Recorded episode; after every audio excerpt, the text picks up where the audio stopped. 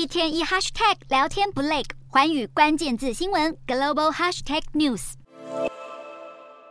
熊熊火焰在火箭底部剧烈燃烧，高温气体使周围浓烟密布。这枚名为星舰的火箭属于马斯克的太空服务公司 SpaceX，九日进行了静态点火测试，为了下个月的首次轨道任务。SpaceX 必须先通过引擎点火测试，才能获得美国联邦航空总署的发射许可。而马斯克在测试结束后，在推特上发布声明，表示最后成功点燃了三十一具火箭，这已是足够进入轨道的数量，代表 SpaceX 通过了此次测试。SpaceX 总裁肖特威尔透露，最快下个月就会执行新建轨道任务，只是时间表尚未制定出来。肖特威尔也透露，SpaceX 的卫星网络服务部门星链今年将正式开始营运获利，但对于具体的获利方式，肖特威尔没有进一步说不过，星链近期曾发布声明，表示有望在今年进驻菲律宾市场，并在第一季推出网络宽频服务。对此，最近也有网友将星链卫星装置带到菲律宾进行测试。除此之外，由于苹果近年也推出了能够搭载低轨卫星通讯功能的机型，外界推测 SpaceX 或许也会将星链卫星网络服务与智慧型手机做结合，并以此获利。事实上，星链卫星网络服务在俄乌战争中也发挥了极大作用。SpaceX 的这个发明让乌克兰无论是军队还是民众，